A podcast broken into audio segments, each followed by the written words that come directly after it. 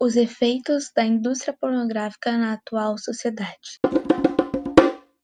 100 bilhões de reais é a quantidade que a indústria pornográfica lucra por ano. Segundo pesquisas recentes pela organização Treasures, a cada segundo são gastos mais de 10 mil com pornografia. Essa é uma indústria que vem trazendo diferentes problemas na atual sociedade, como a hipersexualização e repressão do corpo feminino, criação de padrões e pornografia infantil, sendo esses apenas alguns dentre outros efeitos que a pornografia atribui para a sociedade. Deve-se pontuar de início que a pornografia infantil teve um aumento de 82% na indústria entre 1994 a 2006, implicando que não só o acesso ficou mais comum, mas também a porcentagem de pessoas assistindo esses vídeos alavancou de forma surpreendente, contribuindo para o crescimento dos índices de pedofilia e exploração infantil. Evidenciando o supracitado, segundo dados da BBC News Mundo, na semana do dia 17 de março, três dias após o governo espanhol declarar estado de emergência, ao dia 24, foram registrados 17 mil downloads de material com pornografia infantil. Na semana seguinte, subiu para 21 mil, ou seja, aumentou quase 25%. De acordo com especialistas, na maioria das imagens de abuso sexual infantil, os adultos pertencem ao círculo íntimo da vítima. Pode ser irmão, pai, avô ou amigo da família que produz as imagens.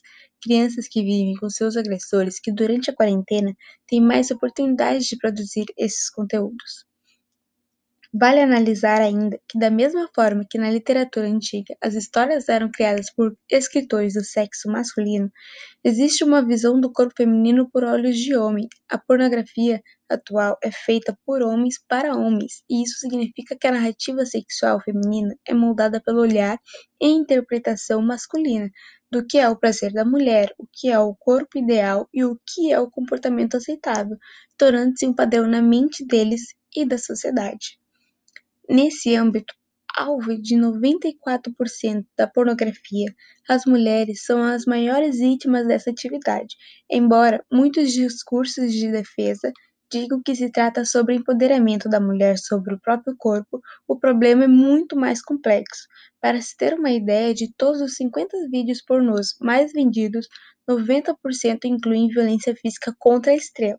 Uma análise adicional é que dentre esses 90%, 94 desses atos são cometidos contra a mulher, essas quais a expectativa de vida é de até os 36 anos, enquanto a média americana é de 78 anos.